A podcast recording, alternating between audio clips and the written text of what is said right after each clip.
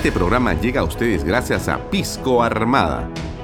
Un pisco de uva quebranta de 44% de volumen y 5 años de guarda. Un verdadero deleite para el paladar más exigente. Cómprelo en bodegarras.com y recuerde, tomar bebidas alcohólicas en exceso es dañino.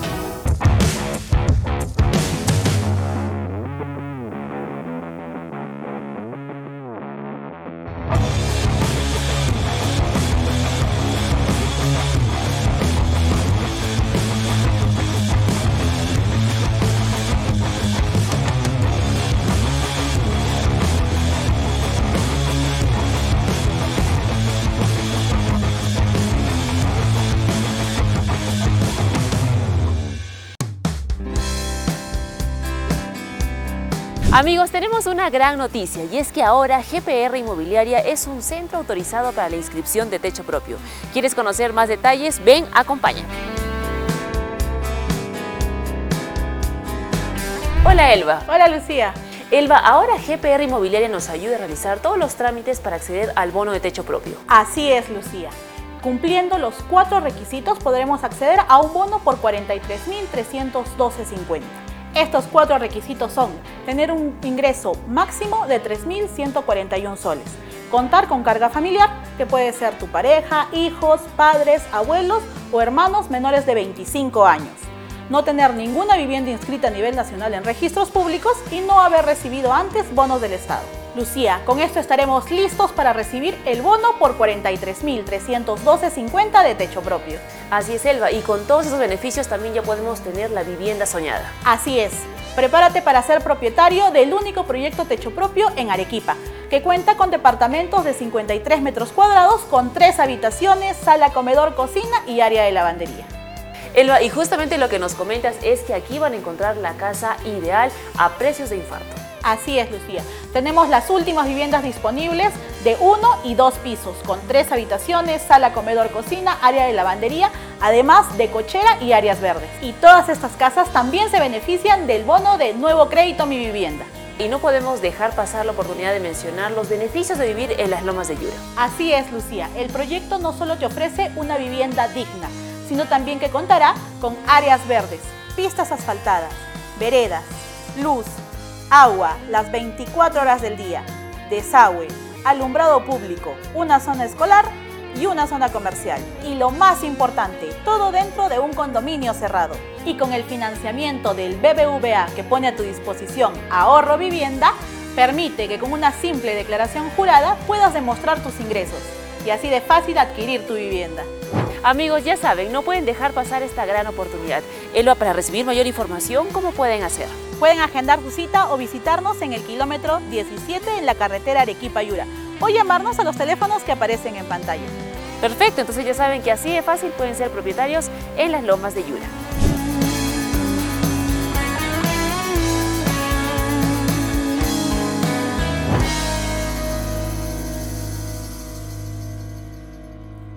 ¿Qué tal amigos? Muy buenas tardes.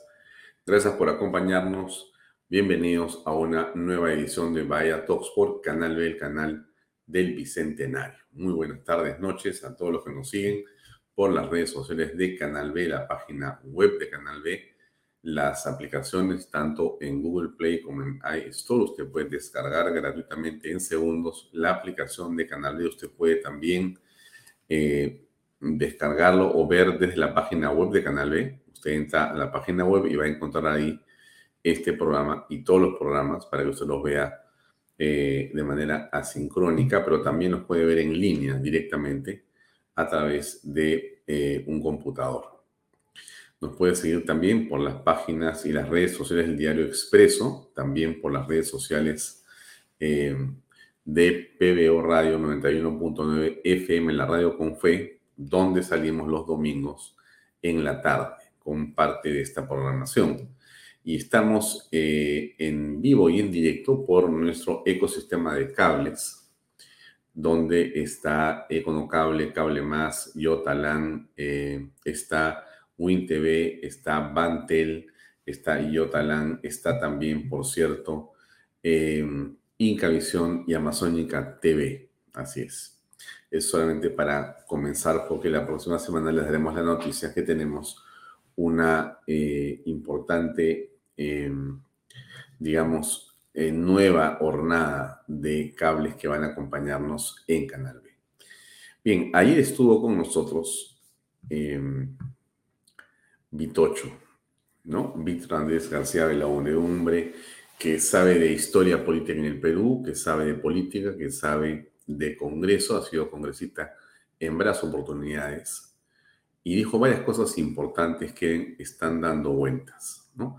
Pero sobre el, eh, la Junta Nacional de Justicia, sobre JNJ, dijo también algo que ya se ha convertido claramente en eh, el centro del análisis que básicamente eh, trae por los suelos a todo el colegiado, a todo el grupo de eh, digamos, magistrados que están dentro de la Junta Nacional de Justicia. Y esto tiene que ver, eh, obviamente, con la forma como ellos mismos interpretaron su ley orgánica, interpretaron la Constitución y dijeron, consultándole a un, eh, digamos, institución de tercer nivel como es de vida, que entonces ellos debían quedarse cinco años, aun cuando la edad de uno de los miembros hubiera sobrepasado lo que es el límite.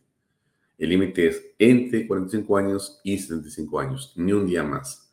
Pero la señora Inés ha promovido junto con otros miembros la permanencia de ella, para lo cual ha interpretado la Constitución, cosa que no están facultados a hacer. Creo que eso es claramente uno de los, eh, digamos, puntos más deleznables y débiles que tiene este JNJ y que realmente pensaríamos nosotros que tienen las horas contadas. Lo, lo querrán salvar, pero no podrán lograr. A ver, ¿qué dijo Vitocho exactamente? Escuchemos, por favor. pero lo que sí creo que falta grave es lagarto no come lagarto. O sea, hemos pasado de lo torongo no come torongo a lagarto no come lagarto. ¿Por qué? Porque que ellos saquen una resolución interpretando la Constitución, el artículo 157 de la Constitución, que habla de plazos clarísimos para la edad de trabajo de las personas, tuya y mía, ellos no tenían por qué interpretarla. No tenían por qué decir, no, no, no, la señora que está acá pasó los 75 años, pero se va a quedar hasta los años 80. No es así. Ese tipo de interpretación es, a mi modo de ver, totalmente arbitraria, ilegal inconstitucional. Y además no tienen por qué hacerla. No deberían hacerla. O sea, nadie ha elegido para interpretar cuándo se jubila una persona, y menos aún un miembro de su propia junta. Eso no. Para eso no ha sido elegido. ¿Por qué dice lagarto no come lagarto? Porque en la expresión eh, metafórica o irónica de Víctor Andrés Hansea de de Vitocho, estas personas fueron nombrados por el denominado lagarto Vizcarra. Entonces dicen lagarto, no come lagarto. O sea, ellos mismos no se van a eh, sancionar o a despedir o a excluir eh, de eh, la Junta Nacional de Justicia. O sea, ellos mismos se protegen. Lagarto no come lagarto.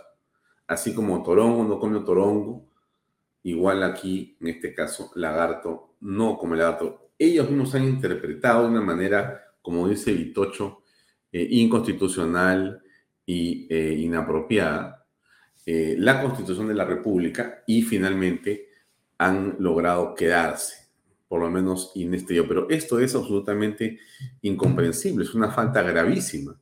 ¿Por qué? Dirá, oye, pero no son tan malos, ¿por qué los tratas así? Porque si uno permite eso, quiere decir que a partir de entonces lo que están haciendo ellos, ellos pueden interpretar cualquier norma constitucional según su voluntad. Entonces hemos construido o hemos eh, avalado o estamos haciéndolo eh, un nuevo tribunal constitucional, pero más pequeño. O sea, que tiene que ver y que resuelve los temas de interpretación de la Carta Magna. Eso es pues, una cosa inconcebible. Por eso existe, pues, instituciones que hacen eso y no es la JNJ. Pero estos señores lo han hecho y lo han hecho no para el beneficio de un tercero, sino para ellos mismos. Ellos, ellos, o sea, para quedarnos nosotros, dice.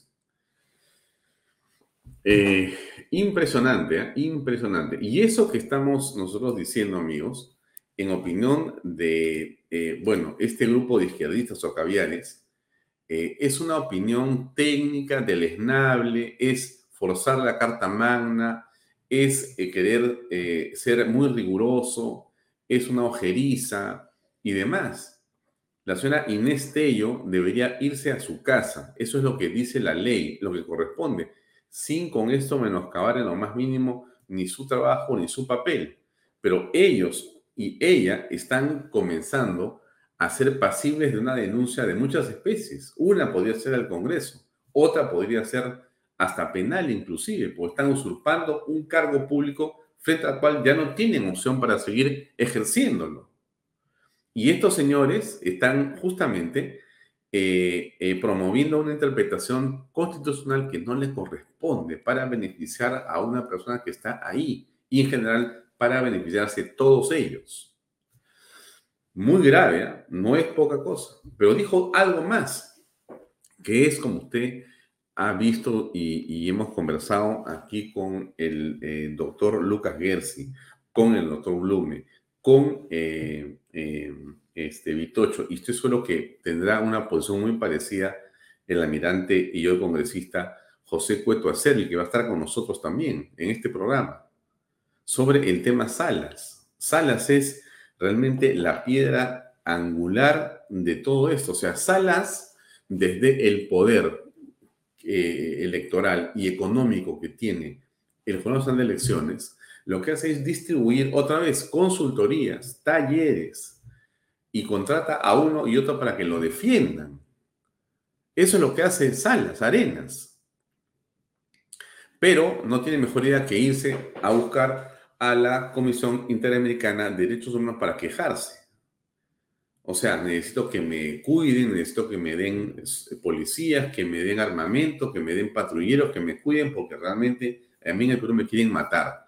Yo no sé, y ojalá que no le pase nada, eso no sabe nada, pero en realidad eh, ¿Qué piensa de esto Vitocho? Ayer lo dijo con mucha claridad. Vitocho, eh, eh, su, padre ha sido presidente del Jurado Nacional de Elecciones. El padre de Vitocho.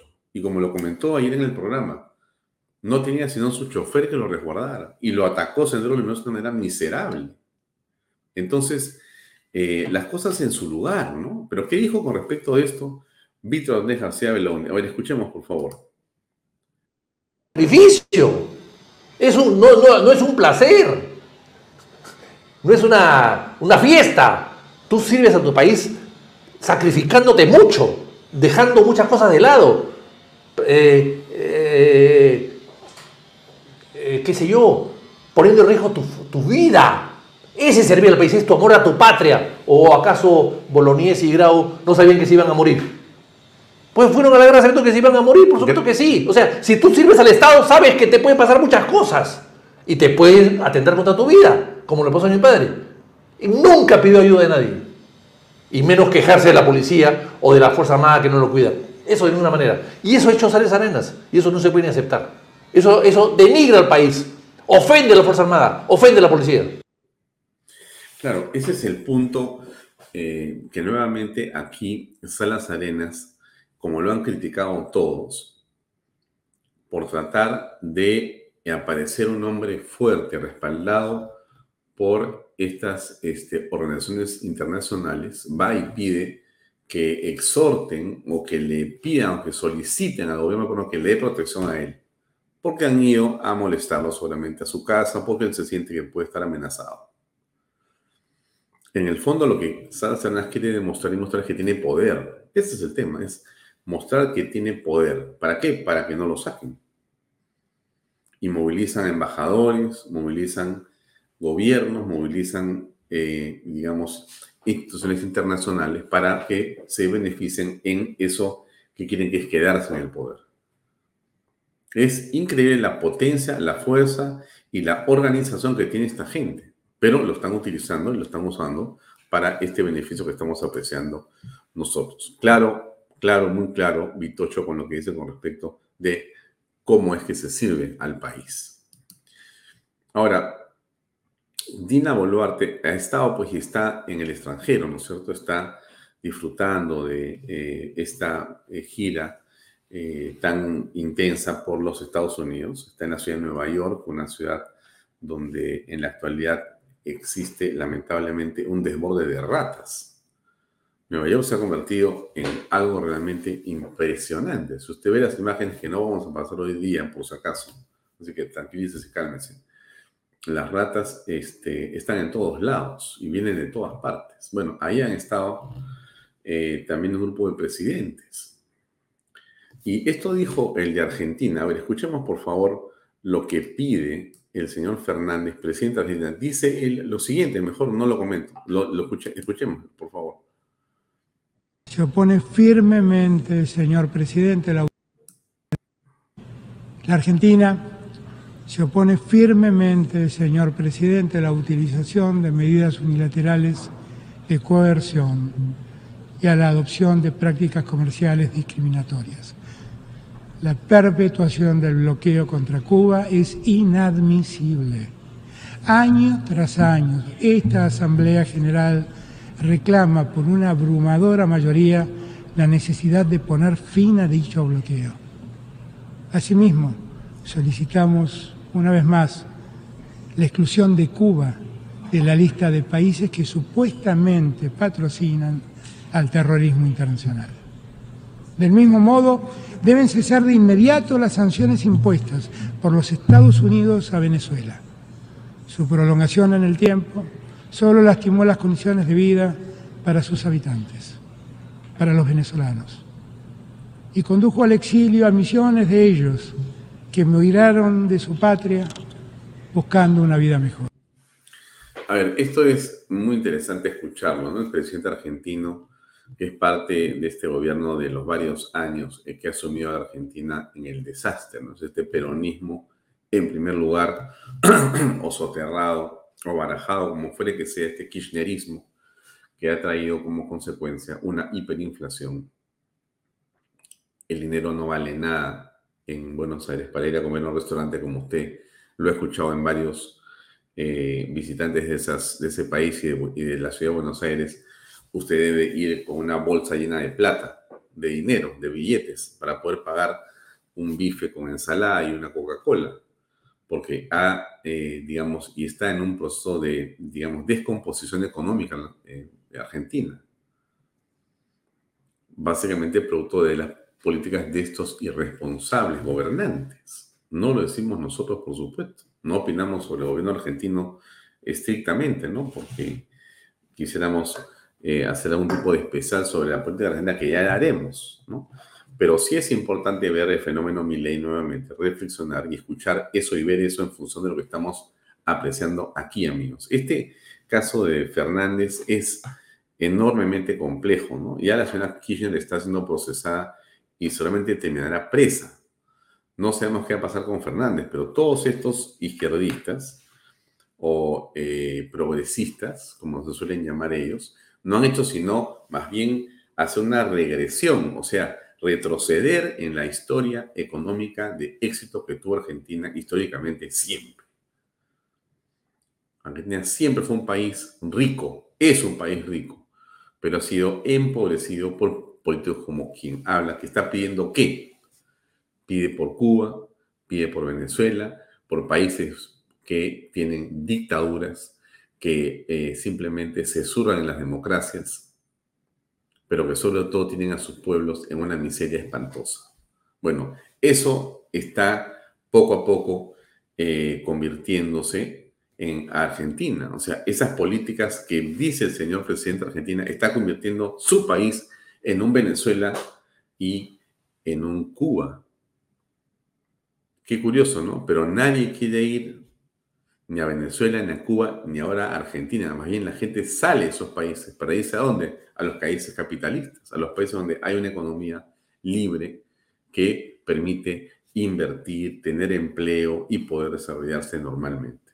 En fin, este es un otro de los especímenes. Y abajo le ponía un titular que usted está leyendo, que tiene que ver con lo que pasa con las encuestas en Ecuador. Como usted sabe, eh, este, estamos en la segunda vuelta ecuatoriana y el señor eh, Daniel eh, Novoa, es el que está eh, encabezando las encuestas. Ojalá que gane por el bien de Ecuador, porque evidentemente la opción que representa este, el partido de Correa, una dama que está también postulando por la presidencia ecuatoriana, sería, por supuesto, una debacle y un desastre para el pueblo ecuatoriano, mientras que Novoa, un hombre de derecha, estoy seguro que haría un gobierno estupendo. Vamos a ver cómo se mueven esas fichas.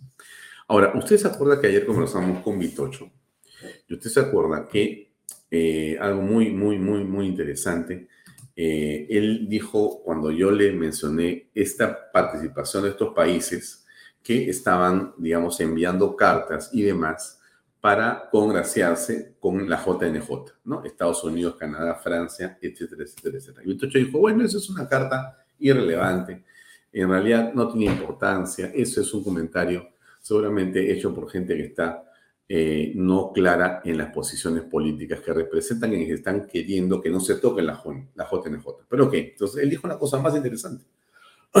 él dijo, este, lo que deberíamos hacer es actuar con reciprocidad. ¿Por qué Perú, así como eh, los señores eh, del gobierno de Estados Unidos pretenden, ¿no es cierto?, con esa carta, decir que en el Perú tiene que haber eh, separación de poderes, comentando, induciendo, tocando de manera tangencial, pero también tocando el asunto de la decisión soberana del Congreso peruano de poder investigar según sus fueros y según sus prerrogativas a la JNJ, bueno, el gobierno americano decide em, emitir un comunicado con estos países para señalar que hay que tener cuidado con la separación de poderes y ojo, ojo, ojo, ojo. En pocas palabras, están del Congreso, no investiguen. Entonces, la reciprocidad del señor eh, Vitocho, la que comenta ayer, tiene que ver con eh, otros temas. Tiene que ver con decir, ¿por qué no le pedimos explicaciones a Estados Unidos o que nos indiquen eh, ¿no es cierto? Porque es importante para el concierto de los países en América Latina saber qué pasa con Estados Unidos, porque el presidente Biden está siendo investigado. ¿Y cómo así está siendo investigado? Bueno, Biden tiene en este momento una cosa bien compleja. El presidente de la Cámara de Representantes, el señor eh, Kevin McCarthy, si no me equivoco, ha dicho ayer que ya se ha ordenado una comisión de investigación formal para un juicio político contra el presidente eh, Biden por sus negocios, por los negocios de la familia. Y que ha encontrado, eso dice McCarthy, una cultura de la corrupción en torno a la familia Biden. Están, por supuesto, indagando los negocios del señor hijo, el señor Hunter Biden, que son, ojo, anteriores a la juramentación del, presidente demócrata. Entonces, es un hecho eh, muy, pero muy complejo. Hay una investigación de varias formas que ya está acopiándose y que va a permitir que se pregunte a los norteamericanos qué está pasando.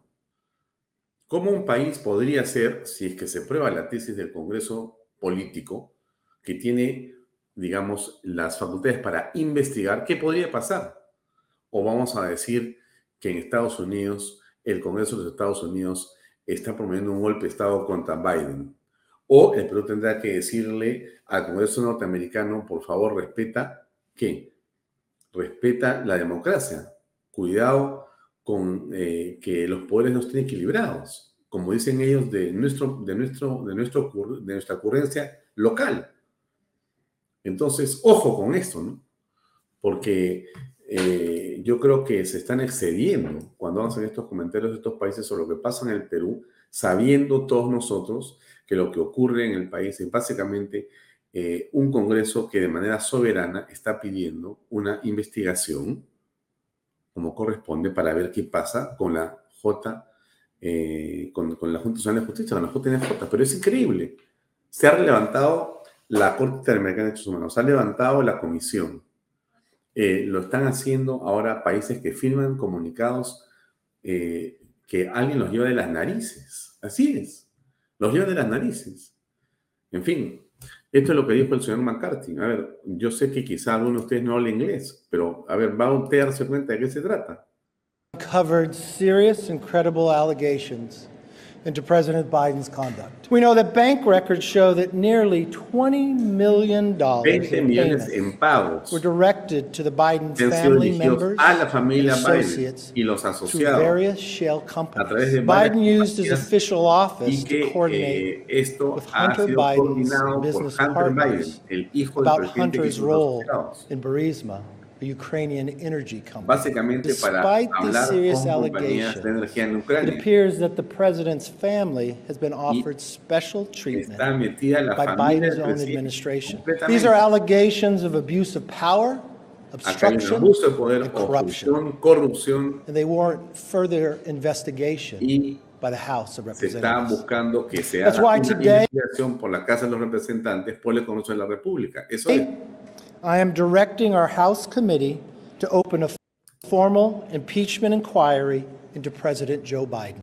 Así es, es un juicio político contra, el señor Joe Biden. Miren ustedes lo que pasa. O sea, Estados Unidos nos dice a nosotros, oye, cuidado.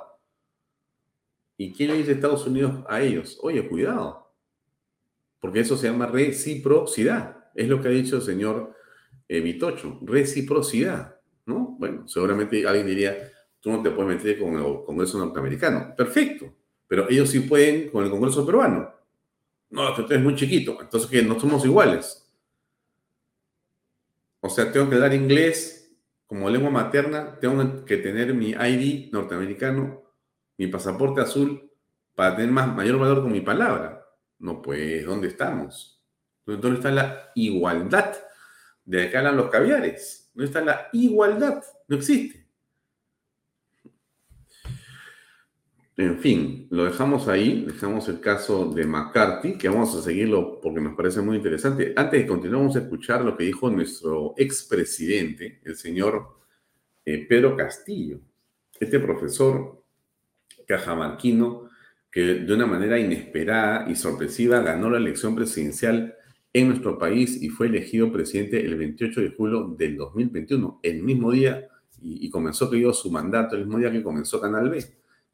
Por cierto, destinos y suertes bien distintas, ¿no? El señor está preso, nosotros estamos creciendo como unos rayos y no vamos a parar.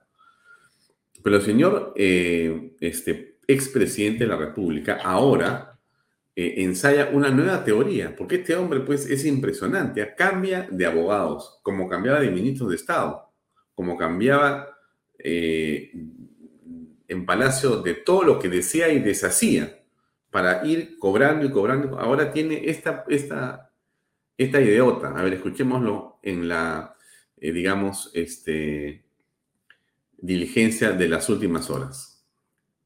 He venido repitiendo varias veces y el Perú conoce todas las cosas que, se me vienen imputando. Todo es a raíz de reportes periodísticos, de reportajes, de, de, de ciertos medios de comunicación ciertos medios de comunicación que hoy le deben al Estado y que hubo la valentía de este gobierno de cobrar las deudas históricas que tienen al país para darle la educación del pueblo peruano. Reportes periodísticos que vienen del comercio cuando unos días antes acaba de decir que Pedro Castillo ha salido dos veces del de penal de Barbadillo, totalmente falso, erróneo. Medios de comunicación que salen a decir que usé el avión presidencial para llevar a mis amigos de otros, que quería que se lleve droga en el avión presidencial, que se lleve periodistas, que se lleven fiscales y que hagan su parranda. Señor, señor eh, magistrado, nunca he liderado y tampoco he sido parte de una red criminal. La actual red criminal hoy está en el Congreso de la República, donde están los mochasueldos, y está en el actual Palacio de Gobierno, donde están los mochavidas. Señor magistrado, debo decirle además que yo jamás utilicé el poder para tener que influenciar en el nombramiento de personas a cambio de alguna prebenda. Toda mi agenda durante mi periodo gubernamental estuvo enmarcado en el trabajo que se daba a través del Consejo de Ministros. Las personas que van a Palacio no necesariamente van a conversar directamente con el presidente de la República. Es igual que una persona que se va al Poder Judicial, es igual que una persona que se va al Ministerio Público, no habla directamente con la cabeza, van por diferentes temas. En ese marco, señor presidente, perdón, señor magistrado, debo manifestarle de que basta de suponía, de que habría, de que podría. Demuéstrenlo con hechos.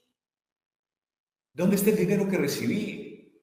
¿A qué hora me reuní? ¿Cómo nombré a las personas? Basta ya de tanta mentira hacia el país. Todas esas cosas se tienen que demostrar en la práctica, señor magistrado. Muchas gracias. Bueno, es impresionante la manera como el señor Pedro Castillo fabula y pretende sorprender a la opinión pública a través de eh, su testimonio y trata de sorprender a la fiscalía o impresionar al juez. Él está en un proceso de investigación por dos delitos, uno golpe de Estado y lo demás, pero en ambos casos, creo que en el caso del golpe de Estado, creo que no hay discusión sobre la flagrancia, ¿no?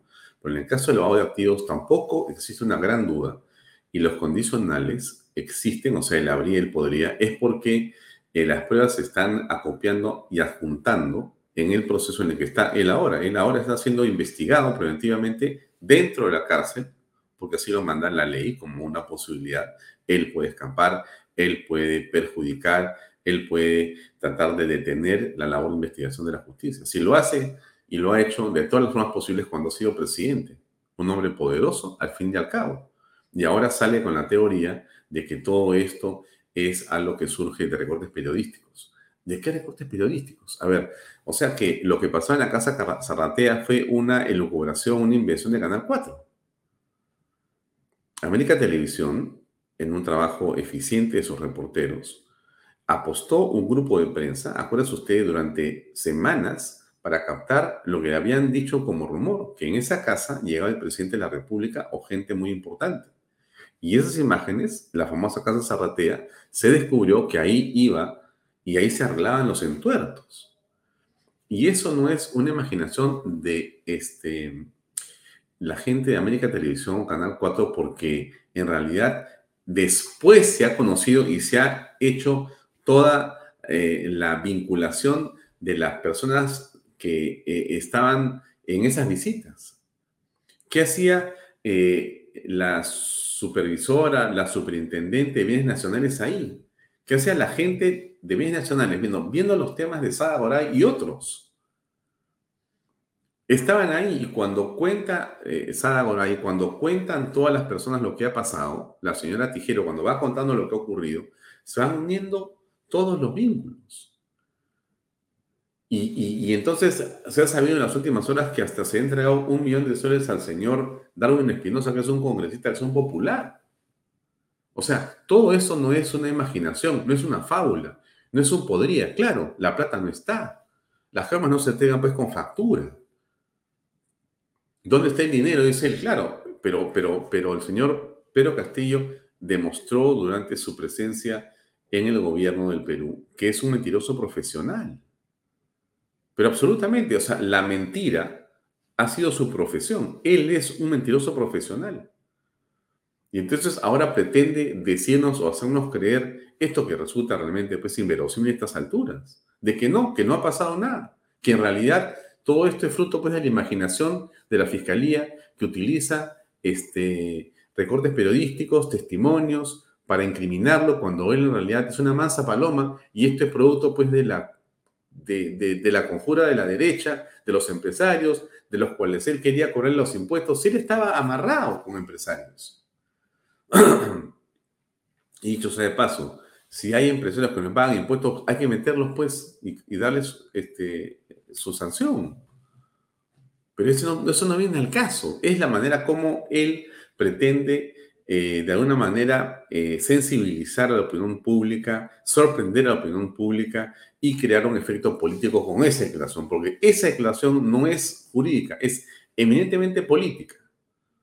Y esperamos que eso no tenga ningún efecto positivo y que él sea juzgado con el debido proceso como está haciendo, pero con la rigurosidad que implica lo que estamos apreciando como pruebas, que se deslizan y aparecen cada día con mayor, digamos, precisión.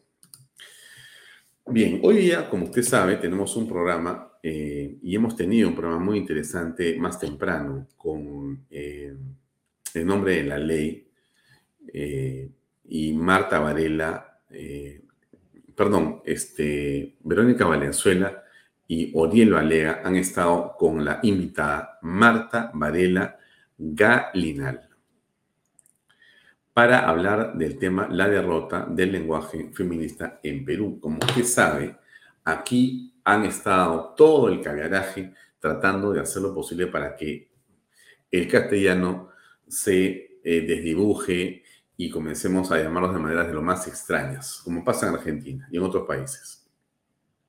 El Congreso se puso fuerte y dijo, un momentito, aquí nada de lenguaje este, de tercer sexo. Eso de todes o, o eso no existe. Aquí es masculino, femenino. Aquí no existe el lenguaje inclusivo. Y ¡pum! De un plomazo se borró eso. Bueno, muy interesante. Ahí el programa de hoy yo se los recomiendo. Si ya lo vieron, bien. Si no lo han visto, véanlo, por favor. Eh, y veamos, dicho sea de paso, la noticia del día con Fernando Cines, que es y eh, eh, promete otro, otra interesante intervención de, de los minutos. Aquí está con ustedes Fernando Sillones y la noticia del día.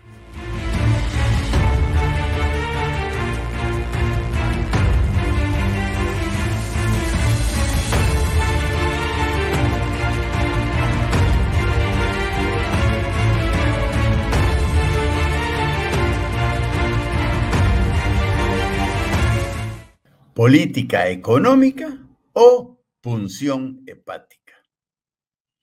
Lo de punción hepática se debe a que al ex ministro de Economía, Pedro Franque, le hinca el hígado cuando ve un carro de lujo ajeno.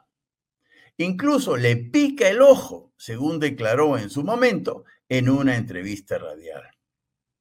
O sea, Franque es una persona que padece de trastornos psicosomáticos. Como se sabe, se califica como psicosomático al trastorno psicológico que genera un efecto en el organismo. Una afección psicosomática se origina en la mente y después ejerce una cierta influencia en el cuerpo. En el caso de Franke, la envidia por no tener lo que otras personas tienen ejerce influencia en dos órganos vitales de su cuerpo en el ojo y en el hígado. Aquí el problema no fue tanto la salud del exministro, sino las implicancias económicas de su afección psicosomática. Aumentar los impuestos a los que tienen vehículos de lujo y a todo el que se le cruce por delante. Eso quería Frank. Bromas aparte. La política fiscal es la disciplina dentro de la ciencia económica que gestiona los recursos del Estado. Está en manos del Ministerio de Economía y Finanzas, quien controla los niveles de ingresos y egresos del Estado mediante variables como los impuestos y el gasto público, para precisamente propiciar el crecimiento de la economía, manteniendo un nivel adecuado de estabilidad en los precios dependiendo del ciclo económico en que se encuentre el país, la política fiscal debe ser expansiva, restrictiva o neutral. Cuando existe una situación recesiva y carente de empleo formal como la actual, se requiere de una política fiscal expansiva. A ese respecto, una política fiscal expansiva debe reducir impuestos para propiciar el incremento de las inversiones y el consumo. O sea, al revés de lo que proponía Franke en aquel entonces. Y al revés de lo que muchos amargados y resentidos proponen actualmente. A mayor inversión, mayor empleo formal. Eso lo sabe cualquiera, ¿no? En buena cuenta, la política fiscal del momento debe procurar que el dinero de los peruanos esté más en el mercado y menos en el Estado. Pero no, la picazón del ojo más la punción hepática revelada por el propio Franke le impedía ver lo que la economía de nuestro país requería y sigue requiriendo para salir del entrampamiento en el que nos encontramos. Tan es así que en vez de bajar impuestos, Franke proponía subirlos, con lo cual habría habido menos inversión aún, menos empleo formal, menos consumo, más recesión y más pobreza. O sea, todo lo contrario a lo que requería y sigue requiriendo nuestro país. Insisto, en circunstancias como la actual, donde mejor puede estar el dinero de los peruanos, es en el bolsillo de los ciudadanos. Así tendríamos incentivos para trabajar más y mejor, y no en los bolsillos del Estado, donde la tendencia adictiva hacia el despilfarro, la falta de eficiencia y la corrupción es harta conocida. Por otro lado, por si fuera poco, el desorden público y la inseguridad ciudadana están fuera de control. Bloqueos de carreteras, destrucción y quema de instalaciones públicas y privadas, asaltos y robos por doquier, crímenes y sicariatos mafiosos, y el gobierno no se da por aludido. Los astros del mal se han alineado. Altos impuestos, vandalismo impune, populismo irresponsable y demagogia política. ¿Acaso hay un ambiente propicio para atraer nuevas inversiones? Nada que ver. El gobierno de la presidenta Boluarte es incapaz de poner orden en el país. Entre nos, ella estuvo al lado de quien fuera el principal asusador del vandalismo magisterial en el 2017. Además, también estuvo al lado del aprendiz de tirano que pretendió dar un golpe de Estado en diciembre pasado. Con esos antecedentes sobre sus espaldas, ¿con qué cara podría reprimir el vandalismo y delincuencia callejera? Ciertamente, la presidenta no tiene mucha autoridad moral que digamos. Y en el ámbito económico, el problema es parecido. ¿Con qué autoridad moral un exministro envidioso y psicosomático como Franque pudo gestionar la economía de nuestro país si cada vez que ve un carro de lujo ajeno le pica el ojo y le hinque el hígado? Conclusión. Es momento de bajar tasas tributarias es decir, impuestos. Es momento de eliminar requisitos y trámites engorrosos. Es momento de facilitar, no dificultar las inversiones privadas en el país en todos los sectores. Es hora de que el dinero de los peruanos esté más en el mercado y menos en el Estado y que a nadie le hinque el hígado ni le pique el ojo porque a alguien le vaya bien.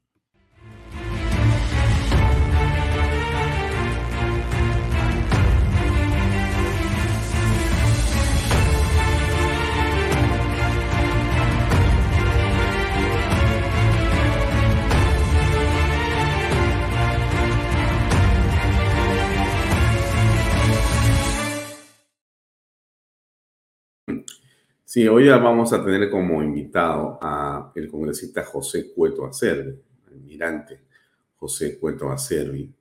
Él es presidente de la Comisión de eh, Inteligencia y queremos saber en realidad qué está ocurriendo. Y vamos a hablar de la inseguridad, como es obvio, ¿no? A todos nos preocupa lo que pasa en el país. Eh, sobre este tema, en realidad se está opinando muchísimo en las últimas horas porque eh, no es para menos, no es para menos. Algunas imágenes de San Juan de Lurigancho que creo que son ciertas. A ver, ¿usted qué cree? Es que declararan estado de emergencia. Mm. Pero en el fondo no hay plan. No hay plan. Escuche usted a la congresista chileno a ver, a ver qué opina al respecto seguridad ya creció, ya se desbordó, ya todos los peruanos vemos que la policía no puede contenerlo. El señor Otárola, el señor Arriola, el ministro del Interior salen el fin de semana en distintas entrevistas a no decir nada. No han dicho nada nuevo. Eh, cité al ministro del Interior, Vicente Romero, hace un poco más de una semana en la Comisión de Defensa, y le otorgué 10 minutos para que hable del plan Boluarte de seguridad. El señor balbuceó, no habló nada, se puso nervioso y habló de otro tema. ¿No hay plan Boluarte? ¿No existe? Le envió una carta para hacerlo formal como presidenta de la Comisión de Defensa ¿no? y Seguridad. Digo, señor Vicente Romero, el 8 de septiembre, mándeme el plan Boluarte, por favor, para revisarlo. Ya pasaron 10 días, no han enviado nada, porque el plan no existe. Y eso tienen que saberlo todos los peruanos. Simplemente existió un titular que el señor Otaro la dio eh, hace unas semanas del plan Boluarte, ¿no? ¿Para qué? Para copiarse de Bukele, pues, ¿no? Y para subirse a, a- a treparse de la famita. Pero no, no existe este plan Boluarte, entonces. Existe, No ¿dónde? podríamos... Bueno, eso es lo que eh, todos estamos apreciando. El plan Boluarte no existe. El plan Boluarte, eh, eh, eh, creo que Sioni fue el primero que dijo plan Hueviarte, pero hay varios que han, digamos, definido así esta acción o esta actitud que en realidad nos pone en el límite de inseguridad a los peruanos. Em, miren ustedes lo que dijo hoy día la eh, ministra de otra cartera. No sé cómo terminó hablando del tema, pero a ver, escuchemos qué dijo al respecto. Esto ha sido una evaluación que se ha hecho y eso, como ya se ha dicho, no excluye que otros se puedan sumar. Yo estoy segura que el Ministerio del Interior hará eh, la evaluación respectiva. Eh, llegado su momento, si de acuerdo a esta evaluación se necesitan declarar a otros distritos en en emergencia se hará posteriormente. Y, y me hago la disculpa porque yo me estaba refiriendo a la declaratoria por déficit hídrico. Eh, esa es la respuesta que yo te estaba dando. Entonces, eh, para rectificar. a, a la publicación del tema de seguridad ciudadana para que nos quede claro qué pasó. ¿Se va a publicar? Yo me imagino que es una, un- es una, es una cuestión de, de tiempos y de, y de plazos. Yo me imagino que en el, el día de mañana o, o a más tardar pasado mañana se va a publicar. ¿Qué significa esa declaratoria de emergencia? Pero el público nos está escuchando. ¿Qué va a pasar? ¿Los militares van a estar en las calles? ¿Los militares van a proteger a, a la gente? ¿Qué es lo que va a pasar?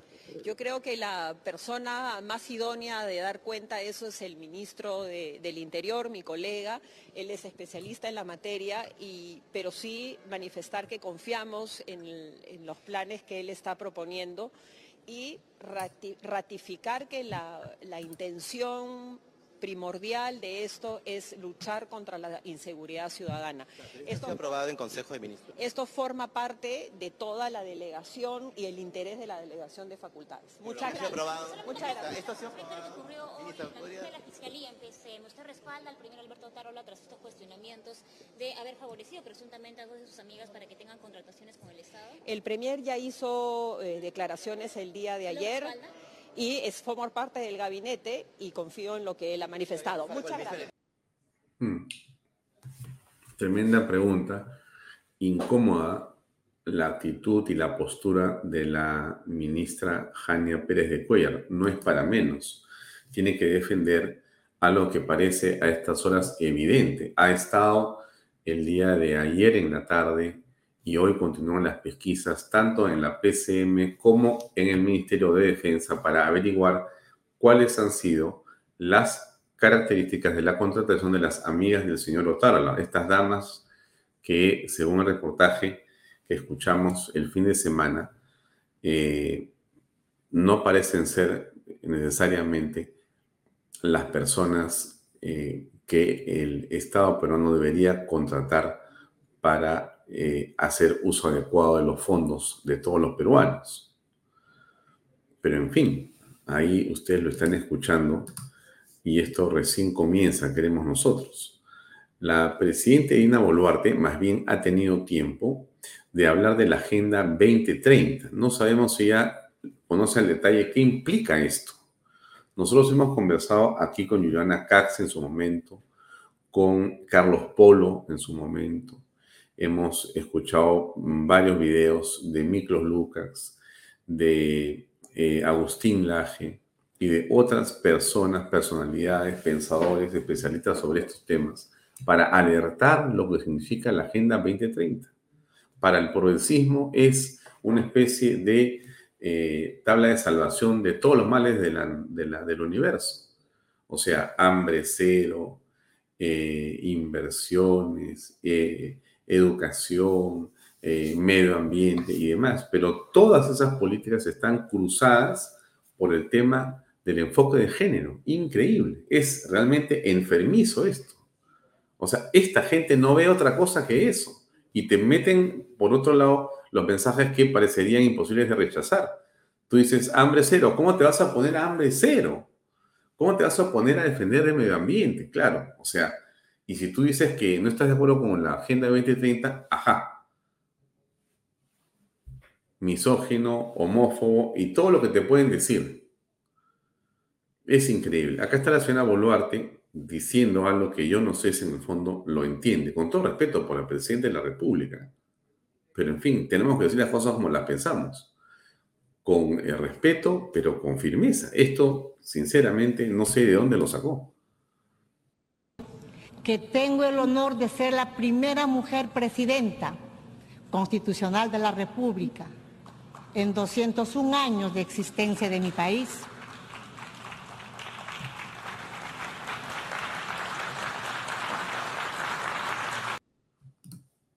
Hmm. Bueno, eh, play a ver para continuar.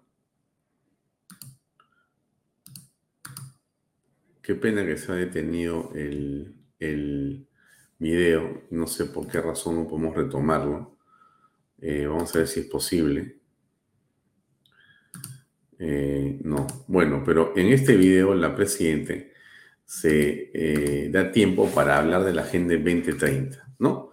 Que es algo que le, que le eh, creo que le parece muy interesante, muy importante. Aquí lo que tenemos es eh, la manera como los periodistas la han abordado a ella hace unas horas. Escuchemos. Presidenta, ¿puede ponerse por favor al, al centro? Estamos... ¿Puede, puede ser un poco más adelante porque, disculpe, no... no... Después que declararan estado de... En nuestro país. Presidenta, ayer usted planteó ante el foro de la ONU un proyecto sobre plásticos en el mar. ¿Exactamente qué consiste este proyecto y cuál es la respuesta que ha tenido de los presidentes de otros países? Estamos en vivo para Canal N. Gracias. Mire, ayer hemos planteado varios temas y entre ellas ella. Yo le voy a ceder en todo caso los micrófonos a nuestra ministra del Ambiente, que ella es la que está manejando. pero de repente después podemos ver con ella porque queremos aprovechar la transmisión. Claro que sí. Como saben, el Perú está en el resto, perdóname, en el resto de instituciones, a ver, hay causas para investigar, dice usted. A veces de las noticias crímenes que ustedes, de la, alguna prensa lo saca, la fiscalía toma para abrir investigación. Pero no es que la prensa lo saque, es lo que pasa en el Perú y nosotros tenemos la obligación de informar. Es lo que estoy diciendo, señorita de Canal N. Entonces, y lo que tenga que resultar, y lo que tenga que resultar dentro del marco jurídico, eso es lo que nosotros respetamos. Presidente, ¿y usted está de acuerdo a favor de, salir del sistema interamericano, presidente? no les puedo escuchar ni les puedo responder. Le estoy preguntando yo, presidenta. Le voy a agradecer, señorita de Canal N, que demos tiempo también a los otros canales. Es TV Perú en estos momentos. de las financieras del Banco Mundial, ellos están con toda la expectativa. No avanzamos. Hay que ser siempre positivos. una pregunta más porque no tenemos oportunidad, lamentablemente. Sí, lamentablemente nunca nos da entrevistas, por eso que queremos aprovechar el tema. Eh, están justamente, eh, está haciendo la consulta por la, la ratificación de la confianza del eh, jefe del gabinete ministerial. Demasiado optimistas. Y esta presidenta siempre va a decir la verdad al pueblo ¿Ratifica el premier su confianza? A todo el, a todo el gabinete. Muchas gracias, buenos días. ¿el Perú debe salir o no del sistema interamericano, presidente? Gracias, buenos días.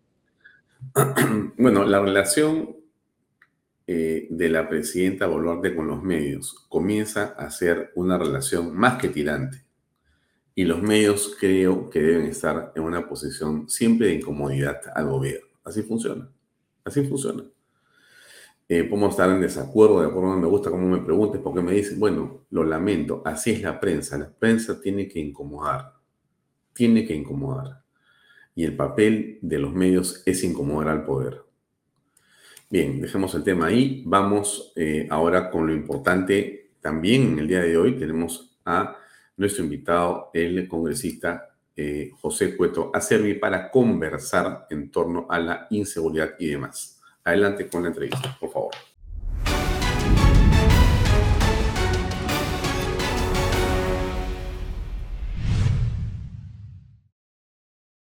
Bien amigos, seguimos en Bahía Talks por Canal B. Estamos ahora con el presidente de la Comisión de Inteligencia y Defensa, que es el almirante José Cueto. Eh, Pepe, gracias por estar aquí en, en Bahía Talks, en Canal B. Encantado, gracias. Gracias por la invitación, Alfonso. Eh, el tema de la seguridad, no sé si llamarlo desborde o llamarlo, eh, digamos, pérdida de esperanza en las personas o simplemente eh, crisis absoluta.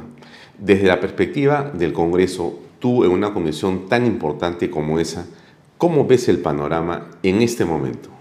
Mira, lo primero que hay que rescatar de esto es que no solo la ciudadanía, sino que todas las entidades, incluidos nosotros en el Congreso, ya estamos cansados de lo que está sucediendo en el país.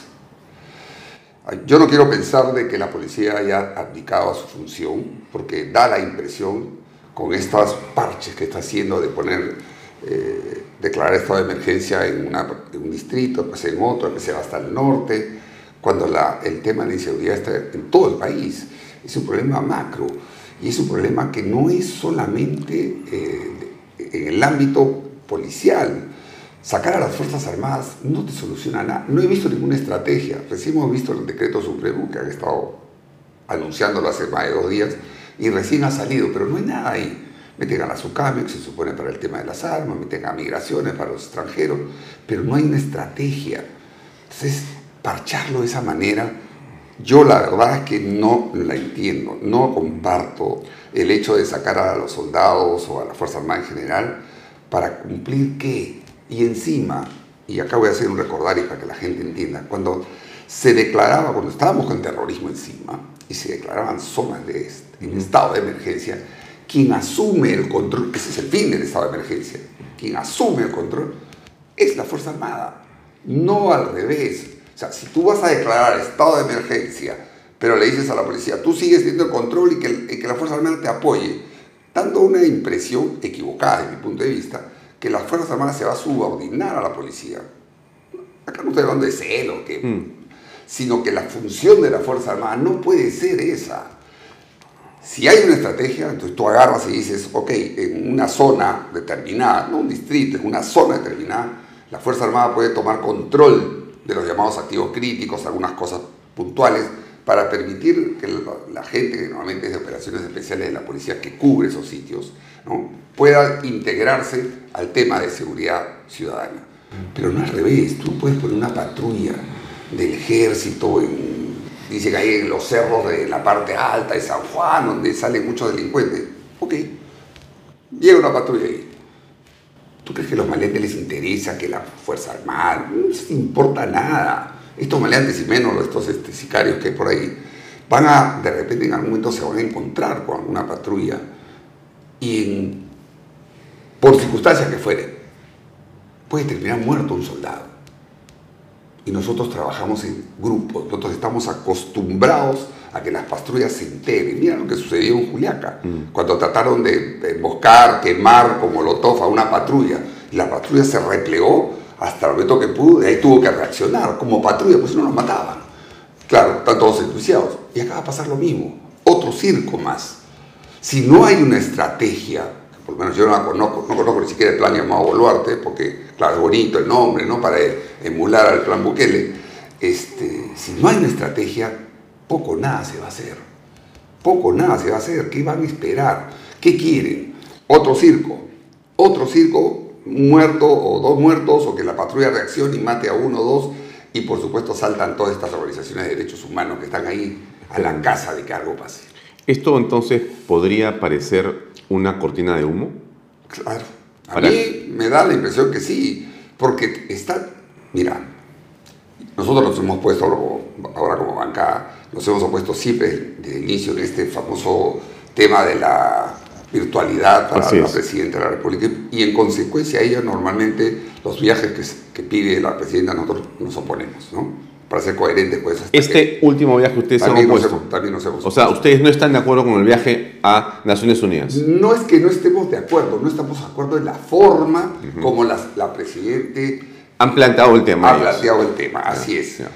Cuando de repente era más sencillo, siguiendo la sucesión constitucional y, y cambiando alguna norma, ¿no? Para que él sea el presidente del Congreso, aunque no nos guste, sea el encargado de la, del Por- despacho presidencial. por- por los días- Y no esté en forma digital. Yo no estoy de acuerdo con eso. Yo sé que ya, ya hay una denuncia de inconstitucionalidad, Con respecto a eso. pero hasta que no salga, Ella sigue- se presume constitucional, ¿no? Y Entonces- es un show lo que he hecho hoy entonces en Estados Unidos para decir, mira cómo sigo gobierno y, y estoy manejando la seguridad desde acá.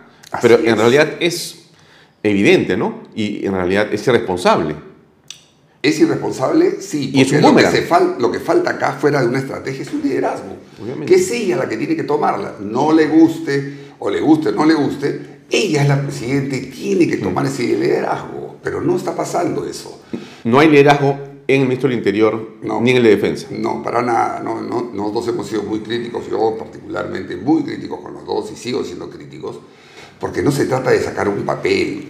En la época que, que, repito, en la época del terrorismo, estos temas de zonas donde había terrorismo y había sumado, porque siempre se suma la delincuencia, el crimen, el narcotráfico, en esa zona, este, es la Fuerza Armada la que toma el control. Para eso se declara el estado de emergencia.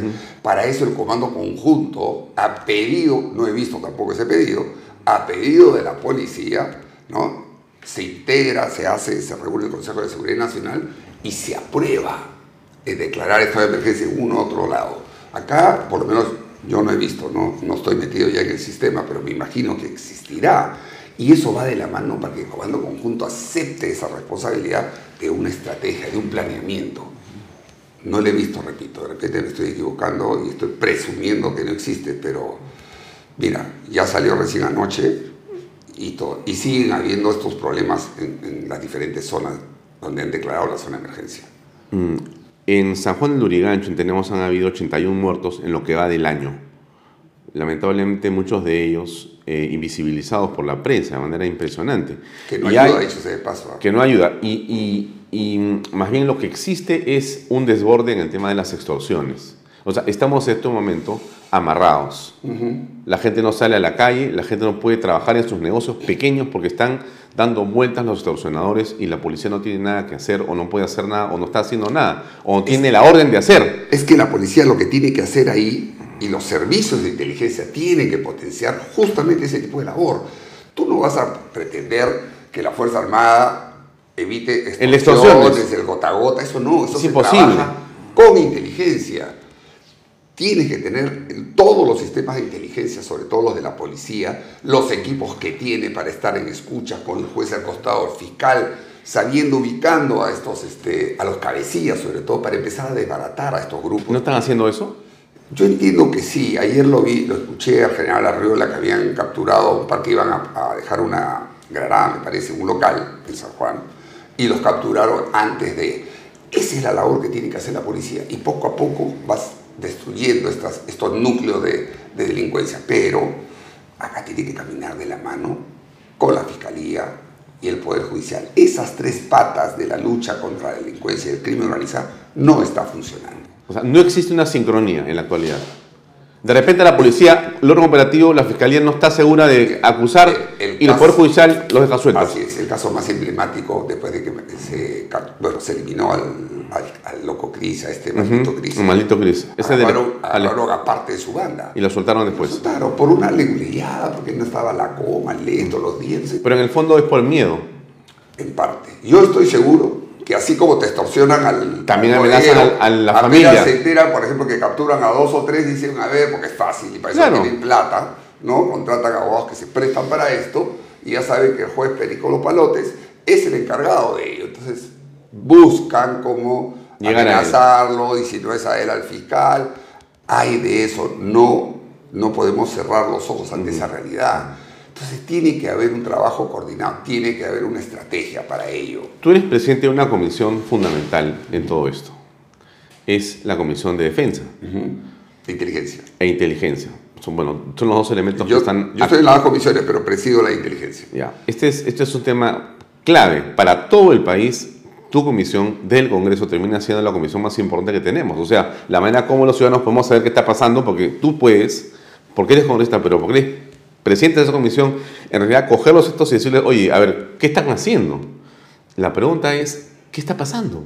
Bueno. Algo tienes que saber tú. Sí, pero hay cosas que yo no puedo hablar. Alfonso. Yo sé, yo Hay sé, cosas que pero, yo no puedo hablar. pero nos puedes comentar el sentido de ciertas políticas. Sí, claro, claro. Y la exigencia que estamos haciendo desde la comisión para que las eh, entidades de inteligencia no solamente se encarguen de- Acuérdate que la DINI, que es la que normalmente nosotros fiscalizamos, y entre la DINI todo el sistema de inteligencia, la DINI eh, estaba abocada más a lo que se llama la inteligencia estratégica, no la operativa, que es más en este caso de la policía.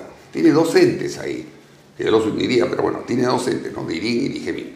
Son los entes que tienen que trabajar. Tienen equipos especializados de escucha que los usan para ¿no? la, la- la lucha contra la corrupción y todo lo demás, pero también estos equipos tienen que servir con su juez y su fiscal ad hoc para poder seguir estas, estas mafias. En todos estos distritos, ¿no?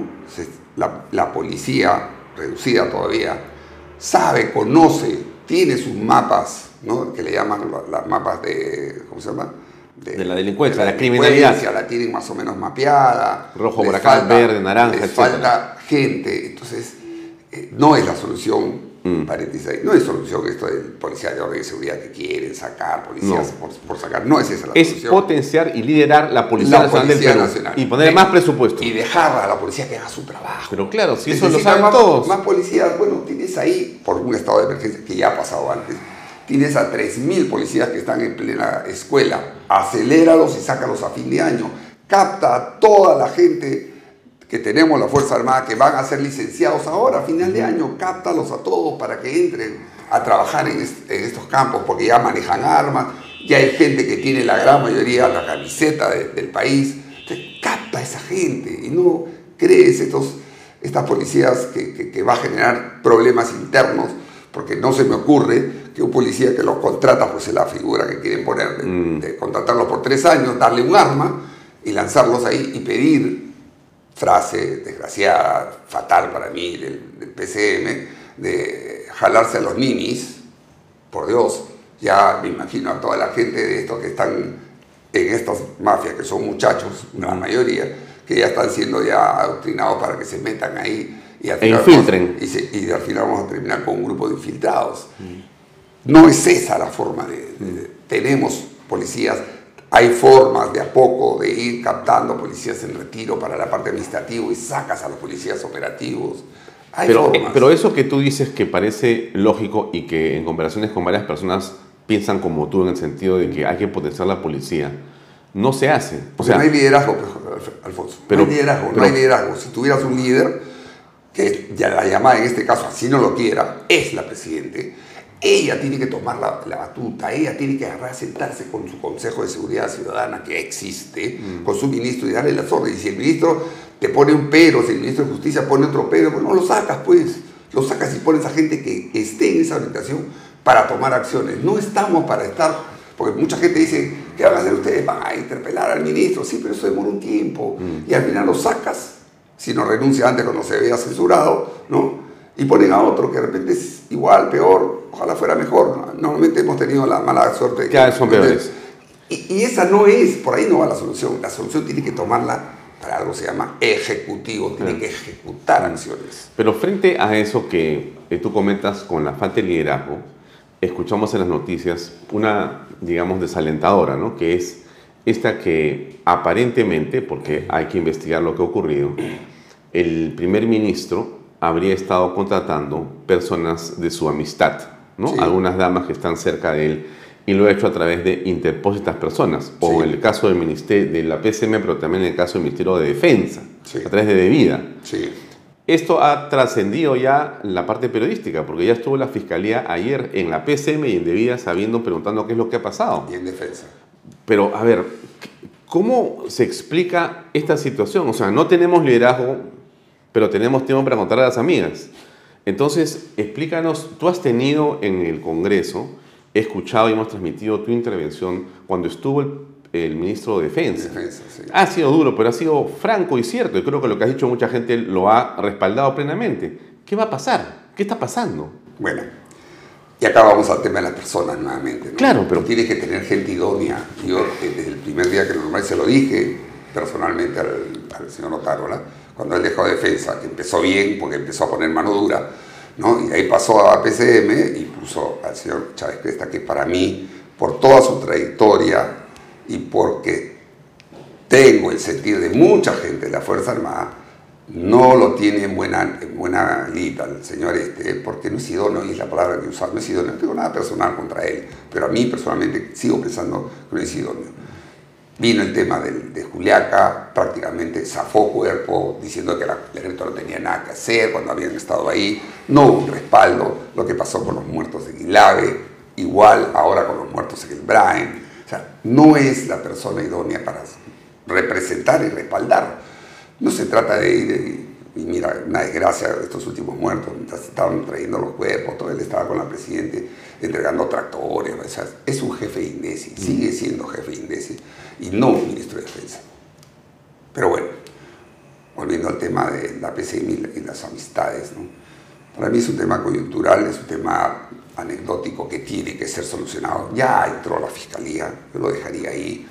No amerita que, la- que el Congreso pierda tiempo en eso, porque ya cuando yo soy convencido que cuando ya la, la Fiscalía to- tomaron cartas en el asunto en forma de oficio, no tiene sentido que nosotros perdamos tiempo en decir, "Ve, venga acá, explíqueme, dígame. Sí, todo eso lo tiene que decir en la parte eh, jurídica, digamos, y si ahí encuentran que ha, habido tráfico de influencias o cualquier otro tipo de delito, bueno, tomarán sus acciones. Pero políticamente no suma eso. No, para nada, para nada. Es un check más de, de- de lo malo que hay, ¿no? Pero bueno, o sea, nuevamente, tenemos que enfocarnos en lo que es realmente eh, importante en el país. Hoy por hoy, si tú no tienes seguridad, Alfonso, no tienes nada. No, no superas el tema económico, no superas ni siquiera el tema de salud. Porque si tú no tienes seguridad, tú no puedes ir ni siquiera, la gente no puede ir ni siquiera al hospital a tratarse porque tiene miedo que en el camino los asalten o los maten. Y te matan por un celular. Vamos a ver ahora, hay pleno, para ver, creo que va a ser exclusivamente para los temas de seguridad. Ojalá podamos aprobar, eh, junto con otros dos o tres colegas, colegas hemos presentado una ley emulando la famosa ley de- del Castillo, no del excongresista, sino de la doctrina del Castillo, para que se pueda permitir darle una cobertura legal, no solo a las personas que como tú y yo podemos defendernos bien acá y no nos metan presos, sino principalmente a nuestra policía. A ese extremo estamos llegando. Que O sea, el policía saca su arma para defenderse. civil, ¿Qué ha pasado? Sí. Al- Se ha defendido o ha coberturado a otra persona porque es su Procesado y preso. Y los meten preso. Y vienen, yo me acuerdo mucho del caso, creo que fue en el norte, ¿no? que un policía de civil eh, se enfrentó a un delincuente, lo mató y terminó preso. Todas las ONGs rojas en Todas las ONG se metieron. Oiga, yo miré, el- un día estuve con un amigo mirando el, el juicio de este muchacho. Había como cuatro fiscales acusándolo al chico. O sea, inconcebible. A veces no tienen los pantalones para enfrentarse a los delincuentes, pero sí contra un policía. Y esa es la doctrina, la cultura, la narrativa de todas estas ONG de derechos humanos. Eh, la presidenta está en Estados Unidos, está llegando a Lima. Ha dado un discurso y ha eh, ofrecido defender la Agenda 2030. Bueno, eh, yo no estoy seguro si la Agenda 2030 está en la conciencia de la señora Boluarte, o sea, si entiende qué cosa está defendiendo. Se le ha encantado y seguramente la está repitiendo. Pero eh, en realidad es eh, una manera de introducir una ideología foránea con el cuento del desarrollo y el hambre cero y la solidaridad y todo lo demás. Ahí lo que tiene como centro es el tema del género, que está es. distribuido de manera transversal en una serie de políticas internas, donde el género y la educación de género y el enfoque de género es lo más importante. Lo que pasa es que te lo camuflan para que la gente siga pensando y siga pensando que lo importante es en realidad la supuesta igualdad. Y todo está sexualizado, todo, todo viene. Esta, esta doctrina es una doctrina de esa Impresionante esto. manejado por la progresía internacional y donde desgraciadamente tenemos de todo en, en nuestro país que están diciendo sí, la Agenda 2030. Me gustaría que lean los, creo que son 17 puntos Sí. principales que tiene Sí. esta agenda, No. donde no está, por ejemplo, un enfoque de familia, donde están todas estas agendas todas estas agendas progresistas del aborto, LGTB y todo. Yo no estoy en contra de eso. No, no creo que el Perú esté para meterse en ese tipo, sobre texto de qué, sobre texto de progresar, de adelantar, de desarrollarnos, cuando si vieran todo lo que manda esto, es todo en contra de nosotros, de nosotros mismos los peruanos, como se están metiendo en muchos países y donde muchos países, sobre todo en el ámbito europeo, están tirándose para atrás, porque ya se han dado cuenta de la desgracia. Miren Italia. Mira, no solo Italia. mira, España están desesperados. España no saben cómo librarse en Francia. Francia están está- todos. así está es. paralizado. Y, y- y no solo eso, ¿no? O sea, ahí tenemos que hacer causa y hacer esta batalla Cultural. cultural contra todo esto. Hemos dado un paso ya, ¿no? Al eliminar esto del, del lenguaje, que es una de las agendas, ¿no? Del lenguaje este inclusivo. Y nos falta todavía caminar dentro del gobierno para eliminar todo lo que es esto de la ideología de género que está metiéndose cada día más o tratando de meterse. Estamos en esa batalla, vamos a seguir dándola, pero no podemos permitir. Y pena porque la señora Boluarte esté eh, auspiciando, porque desgraciadamente tiene mucha gente de la caviarada metida en el gobierno. Entonces están... Ah, en la actualidad, ¿tú Sí, crees eso? sí, yo claro yo que pensé sí. que más bien estaba lejos, los No, caviares no, de no, Dina ahí, ahí- ahí tiene todavía mucha gente que de alguna manera, pero no estoy hablando de ministros y viceministros, ¿ah? el tema es de que se han Camuflado. inteligentemente se han metido en los, en los niveles se- segundo, tercer nivel y desde ahí empujan. Un ministro llega a una cartera nueva, tiene que soportarse en la gente que tiene. Mm. Y si esta gente te empuja por un lado y tú no tienes lo suficiente Conocimiento y claridad, conocimiento y te vas a la- confundir. La, personalidad para decirle no y si uno te hiciste, bueno, tú chao, hijito, ¿no? Eso, eso demora, eso demora, porque tienes que buscar gente buena que no quiere entrar menos en este tipo de gobiernos. Entonces, te va a costar, nos va a costar, esto va a demorar de repente una o dos generaciones, pero hay que darla. No podemos permitir porque ese es el futuro del país y de nuestros hijos. ¿no? Ahora, Dina Boluarte este, va a regresar, ¿no? Y acá tiene que enfrentar varios problemas. Eh, hay dos ministros, por lo menos, que yo sepa, es el de Defensa y el de Energía y, Y Minas, Minas. donde las firmas ya se están corriendo para una posible censura.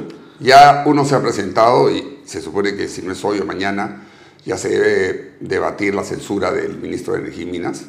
A pesar de que ayer he visto que ante tanta presión, yo, he estado- yo estoy en la Comisión de Energía y Minas, ya, digamos, se dio a que la entrega de los pozos petroleros sea a través de un concurso Así una es, fueron licitación para atrás. internacional. Eso está mejor. Eso ha mejorado. No sé si eso lo ayude a que la censura no progrese. Bueno, vamos a verlo. Pero de todas maneras, eh, y la otra sí todavía no he visto las firmas. ¿no? Sé que la congresista Chirinos está con esa, ¿no?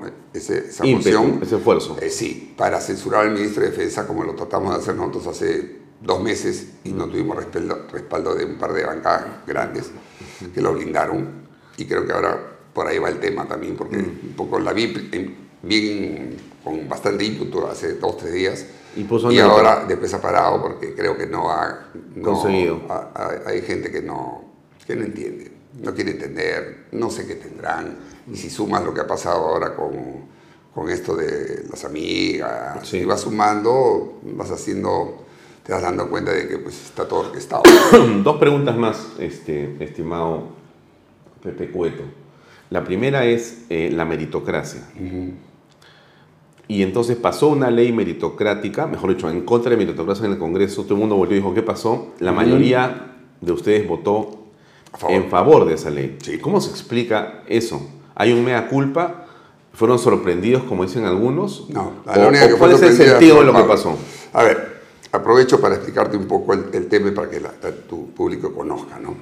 Esta ley se trabajó en la, en la misión de, en la Comisión de Educación, ¿no? que estuvo a cargo de la doctora Gladys Echaíz. La doctora Echaíz es una persona que se mete, pero de lleno, a averiguar, y esto es un trabajo que ha venido haciendo desde hace mucho tiempo.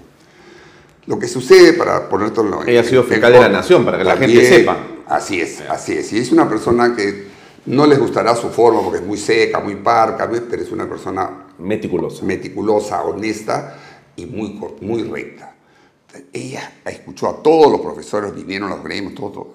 Y esto viene desde hace bastantes años, cuando en la época, si no me equivoco, de Toledo, se dio una ley eh, la ley del magisterio para que los profesores que ya venían titulados, ¿no? Pasen al régimen que- en el cual eh, se supone que iban a estar de a partir de ahí, eran alrededor de 14 mil, por eso el número de 14 mil, ¿no? Sale la ley, pasan y cuando eh, se les debe, digamos, regularizar a través de una norma de tercer nivel de la Secretaría del Ministerio de Educación, solo pasa un grupo con título realmente, que eran 2.500 personas.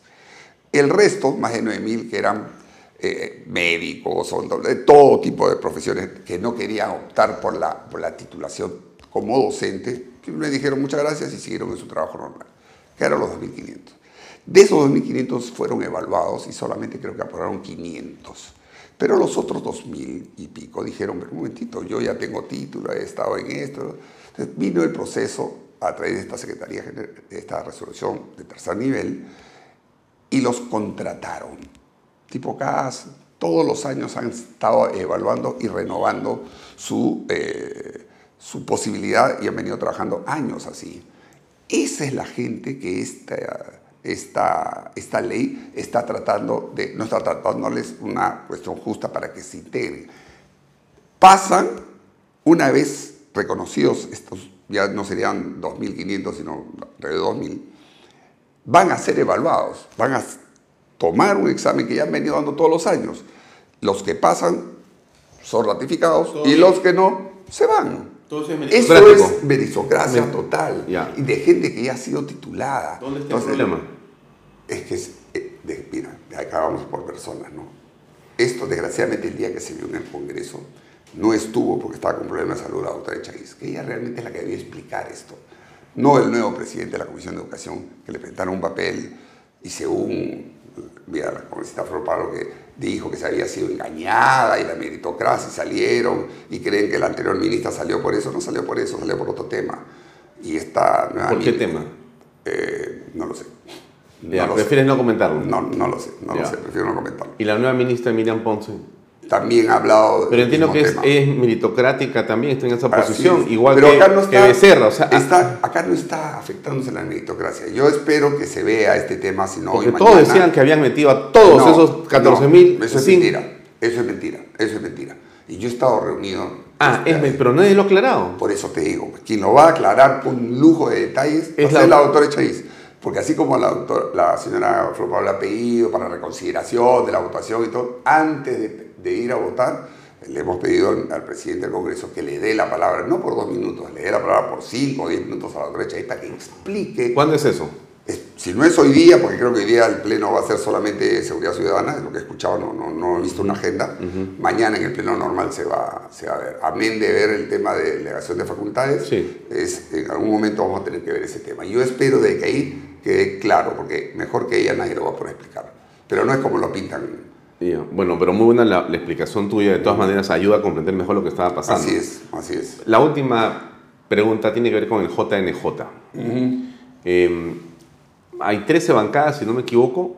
Este, Yo me imagino es que muy son 12 atom- o 13. Claro, una no la bueno, reconocer. hasta hoy eran, eran 13, de repente Sí. mañana hay 14, no Sí, se sabe. Bueno, en todo caso, está atomizado el Congreso, pero se requiere una votación calificada de 87 si se quiere cambiar o sustituir a alguno de los miembros del JNJ.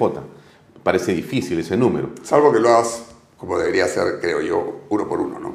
Ya.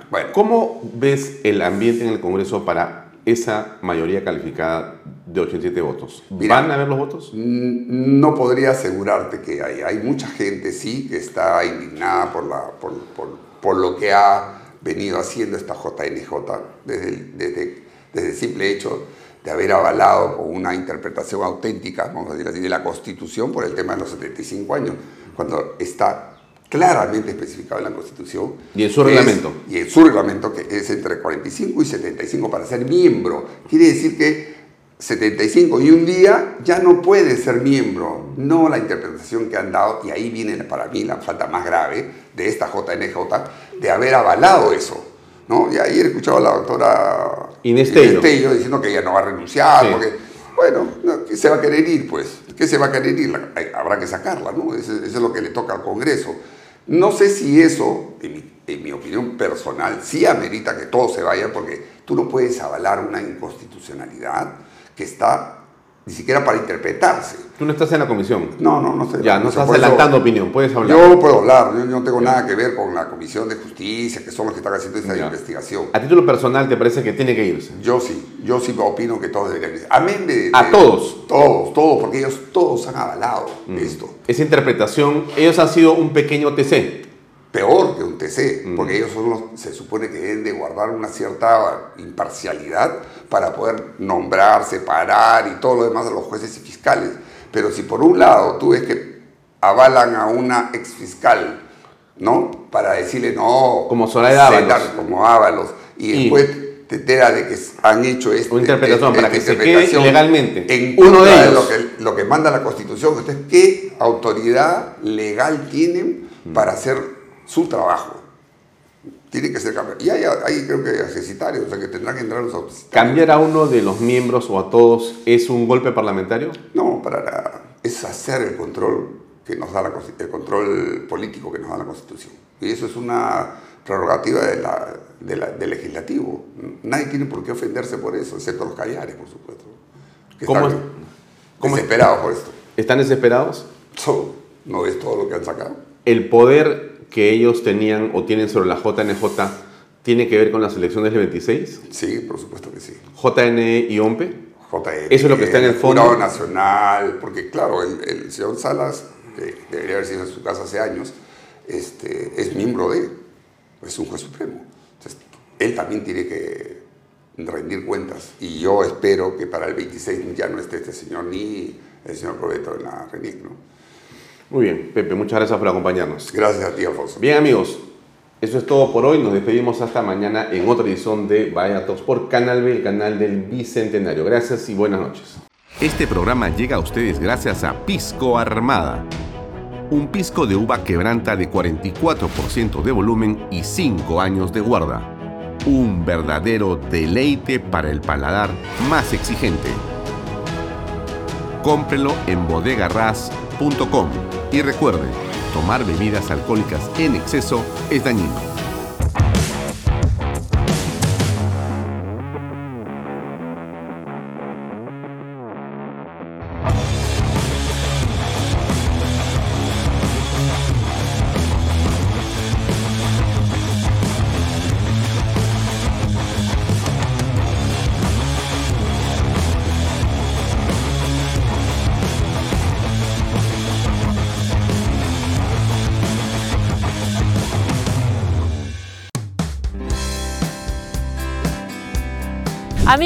Tenemos una gran noticia y es que ahora GPR Inmobiliaria es un centro autorizado para la inscripción de techo propio.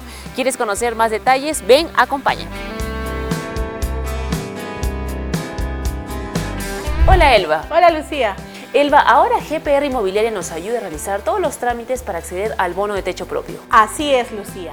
Cumpliendo los cuatro requisitos podremos acceder a un bono por 43.312.50. Estos cuatro requisitos son tener un ingreso máximo de 3.141 soles, contar con carga familiar, que puede ser tu pareja, hijos, padres, abuelos o hermanos menores de 25 años, no tener ninguna vivienda inscrita a nivel nacional en registros públicos y no haber recibido antes bonos del Estado. Lucía, con esto estaremos listos para recibir el bono por 43.312.50 de techo propio. Así es, Elba, y con todos esos beneficios también ya podemos tener la vivienda soñada. Así es. Prepárate para ser propietario del único proyecto techo propio en Arequipa, que cuenta con departamentos de 53 metros cuadrados con tres habitaciones, sala, comedor, cocina y área de lavandería. Elba, y justamente lo que nos comentas es que aquí van a encontrar la casa ideal a precios de infarto. Así es, Lucía. Tenemos las últimas viviendas disponibles de uno y dos pisos, con tres habitaciones, sala, comedor, cocina, área de lavandería, además de cochera y áreas verdes. Y todas estas casas también se benefician del bono de nuevo crédito Mi Vivienda. Y no podemos dejar pasar la oportunidad de mencionar los beneficios de vivir en las lomas de Yura. Así es, Lucía. El proyecto no solo te ofrece una vivienda digna, sino también que contará con áreas verdes, pistas asfaltadas, veredas, luz, agua las 24 horas del día, desagüe, alumbrado público, una zona escolar y una zona comercial. Y lo más importante, todo dentro de un condominio cerrado. Y con el financiamiento del BBVA que pone a tu disposición ahorro vivienda, permite que con una simple declaración jurada puedas demostrar tus ingresos y así de fácil adquirir tu vivienda. Amigos, ya saben, no pueden dejar pasar esta gran oportunidad. Elba, para recibir mayor información, ¿cómo pueden hacer? Pueden agendar su cita o visitarnos en el kilómetro 17 en la carretera Arequipa-Yura o llamarnos a los teléfonos que aparecen en pantalla. Perfecto, entonces ya saben que así de fácil pueden ser propietarios en las lomas de Yura.